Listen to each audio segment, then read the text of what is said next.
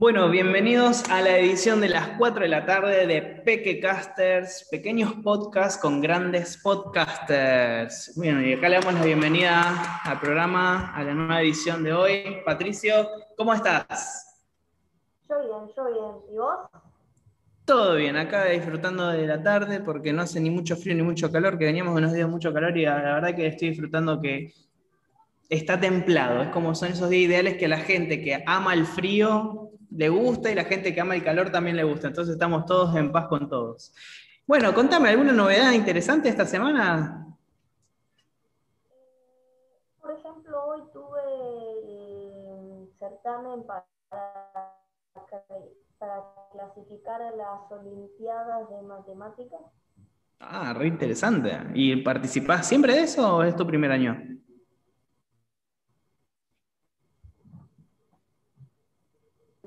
Dos años, sí. Eh, porque el año pasado no se pudo hacer. Ah, claro, el año pasado por la pandemia. Pero este año lo volví a hacer. Buenísimo. ¿Y eso te dan el resultado ahora o tenés que esperar a ver el resultado? Y espero, espero. Todavía no me lo dieron. Bueno, entonces te vamos a mandar mucha suerte y para aquellos que estén viéndonos para aquellos que estén viéndonos del otro lado, le vamos a mandar muchísima suerte a Patricio y los pueden hacer comentándonos abajo, mandando un like y también suscribiéndose a nuestro canal, que eso nos ayudaría mucho. Como no te conté, pero recién estuvimos charlando con los chicos de Sexto y pusimos una nueva meta para la, semana que viene, porque nuestro canal ya llegó a los 39 suscriptores y los videos ya han pasado los 100 a 100 visualizaciones. Entonces, ahora nos estamos poniendo metas un poco más altas. La, la meta de la próxima semana va a ser llegar a 50 suscriptores y vamos a ver si podemos superar las 150 vistas o las 200. Vamos a ver si estamos por esos números. Vos me estabas hablando recién de algo porque yo, si bien me gusta en la cuestiones del deporte y si yo no soy muy fan del fútbol y acá me estaba desasnando un poquito Patricio sobre las noticias que están dando vuelta últimamente sobre el mundo del fútbol y me reenganché, así que estuve charlando un poquito de eso. ¿Querés comentarnos un poco qué, de qué se trata esta nueva noticia, Pato? que muchos ya saben, eh, que ya deben saber, porque es una noticia bastante bomba que está por las redes sociales, que es la nueva Superliga Europea que quiere hacer Florentino Pérez. ¿Y de qué se trata esta Superliga nueva? Porque ya había otras ligas europeas. Eh, en esta Superliga Europea eh, participarían 15 clubes que serían los presidentes de esta Superliga y 5 invitados, por lo que eh, he escuchado. Muy bueno, y, me, dijiste que había una polémica, que había una cuestión de, tires y aflojes entre los jugadores, los equipos. ¿Cómo? Contame, ¿cómo era eso? Hay gente que quiere que se haga y hay gente que no quiere que se haga. A mí no me gusta mucho la idea eh, por ejemplo, la UEFA y la FIFA han mandado una polémica sobre los jugadores, ya que em, dicen que los jugadores que participen en esta Superliga Europea no van a poder jugar más con sus selecciones. O sea que ahí se unió todo el Team Messi acá en Argentina a implorarle que no juegue en esa liga porque si no el próximo mundial no lo vamos a tener como capitán de la selección, ¿no es cierto, Pato? Sí, es una cosa que no me gustaría para nada, para nada. Sin Messi en el próximo mundial, que sería su último mundial. Claro. Y que tal vez ya vivimos su último mundial. También está el Team Ronaldo en Portugal o en los paneles del Madrid o de la Juventus. Claro. Eh, pasa lo mismo que con Messi. Uy, qué, qué, difícil, ¿no? Porque imagínate que se da que el próximo Mundial Messi no puede jugar. Ya, ya debimos haber visto entonces el último Mundial y, que fue un Mundial que pasó sin penas ni glorias, ¿no? Porque fue, bueno, fue un buen Mundial. Claro. Este, o podemos llegar a ser más suertudos y tener al Pipita Wayne llevando la 10, ¿no? Sí, sí, que, ahí estaríamos todos entrándonos en problemas porque, este, no, eh, si bien es un jugador, no sé si te pasó eso alguna vez, Pato, vos que miraste fútbol. Yo que no soy muy conocedor de fútbol, sí lo puedo apreciar. que Higuaín en la selección es un tipo que siempre fue muy memeado, por así decirlo. Se han hecho muchos memes y chistes con su figura por errar cosas que eran muy obvias que hasta el más pavo podía hacer. Pero eh, si uno lo ve jugando en los equipos, no me acuerdo en qué equipo juega, él ha jugado, jugó muchos distintos, es como muy crack el tipo allá en Europa. O sea, siempre han tenido re buenas referencias de él. Eh, sí, yo no veo tanto los partidos del FIFA, pero no sé si es tan así. Me parece que en Europa a veces también es medio burro. Sí, a decir que también es medio. Pero la selección argentina 2014 bastante, bastante bien anduvo. Sí, que fue la que llegamos hasta la final, ¿no? Claro, sí. Ese fue creo que el mundial que más sufrí en mi vida porque yo justo estaba de viaje, estaba en un hotel viéndolo y, y, claro, todo el mundo gritaba los no goles que hacían la selección hasta que alguien golpeó la puerta de la diciendo hay muchos ruidos, hay muchos gritos acá y yo diciendo, bueno, está jugando la selección. un poco, un poco de empatía, es lógico que vamos a gritar. Buenísimo. Entonces me estabas contando esta Superliga que se contrapone a todo lo que es la UEFA, la FIFA, ¿no es cierto? Como que se están abriendo caminos solos por un costado y están haciendo algo que, por lo que me, me, contaste, lo que nos estás contando, es bastante elitista. Este, ¿Vos crees que esto tiene algún motivo en particular? ¿Por qué están haciendo una liga aparte? Eh, Florentino Pérez dijo algo así como que va a morir el fútbol, el fútbol, el fútbol va a morir. Entonces quiere hacer un poco de dinero para los equipos más grandes y tal, para que el fútbol no muera y tal. Vos decís en 2024, ¿y vos creés que va a, va a morir en 2024 el fútbol? Que no, que la cuarentena eh, hubo mucho más aficionados por el fútbol, que en parte se perdió la emoción por no poder ir a la cancha pero que eh, nuevos eh, integrantes a este team, a este, esta afición del fútbol desde lejos, eh, mucha gente se unió. Claro, o sea, tuvo la pérdida de la presencialidad del fútbol, como lo ha tenido todo en esta época de cuarentena, de que la gente no puede ir a la cancha. También eh, conversamos hace un rato con Pato de cómo es ir a la cancha, cuánto saldría o no ir a la cancha. Pero bueno, ha ganado muchísimo público en sus casas. Aparte, bueno, viste que los equipos y sobre todo las asociaciones de ligas y esto genera muchísimo dinero con cosas como videojuegos, merchandising, este, eh, casting de los, ¿cómo se llama? Eh, difusión de sus partidos cuando los venden a programaciones, etc. Así que bueno, creo que está mucho más lejos de morir que, de, que no, digamos, porque es un ámbito que genera mucho dinero. Pero bueno, vamos a, vamos a seguir atentos. Recién vos tenías una noticia de último momento de que allá había un equipo que se había bajado de la Superliga, ¿no es cierto? En realidad varios, como pueden ser el Bayern de Múnich, el PSG, el Borussia Dortmund, el Porto, y parece que el Manchester City también, que el Chelsea quiere también Bueno, entonces está todo muy dividido, porque incluso los mismos equipos que participan, algunos eh, quieren y otros no, están, están en esa, digamos. Claro. Bueno, entonces vamos a seguir de cerca, vamos a ver qué pasa, qué, qué, acontece en, el próximo episodio sobre esto. Capaz que el próximo episodio ya deja de existir el fútbol. Eh, hola, ¿qué tal? Bienvenidos a Pequecasters y el fútbol no existe más. No, mentira. bueno, ahora vamos a imaginar una situación más bizarra todavía, Pato. Imaginemos, ¿no? Que Estamos, eh, nos tiran de un colectivo volador sobre una isla con 100 personas. No, mentira, no, eso sería Fortnite, ¿no? Este, no, imaginémonos que nos dejan en una isla, que no te voy a poner una islita pequeña, una isla considerable. Supongamos que mide 20 cuadras por 20 cuadras, por así decirlo. Pero no, no tiene nada, está totalmente desértica, tampoco tenés amenazas como animales, nada, una isla paradisíaca. Te llevan hasta ahí y te dejan ahí solo.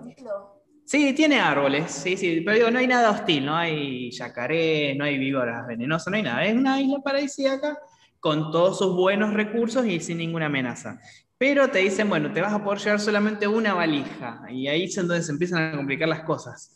¿Qué cosas te llevarías vos que son como re importantes y vitales a esa isla? Eh, un ejemplo que es muy chiquito, el potabilizador de agua, que ahora hay inventos de potabilizadores de agua que son chiquititos. Sí. Entonces entraría perfectamente la valija, incluso me lo llevo en la mano si no entra. Excelente, sí, sí. Eh, y no se me ocurre tantas cosas. tendría que pensarlo un poco. Y pero, por ejemplo, algunas cuestiones de comida, porque supongo que hasta que uno se da la maña de poder conseguir su alimento, yo, por ejemplo, me llevaría algunas eh, tipo caja de herramientas que tenga cosas de, carpintería, como por ejemplo serrucho, martillo, clavos, este, un hacha quizás, este, cosas como para poder generar una casa, una chocita o algo para sobrevivir o pasar la noche. También pensemos, no hay amenazas, pero bueno, tenemos que protegernos de la intemperie un toque. Estaba pensando en la cuestión de comida. Viste que la comida viene en latas. Eh, la comida en latas es como la que más se conserva o la puedes hacer durar mucho tiempo.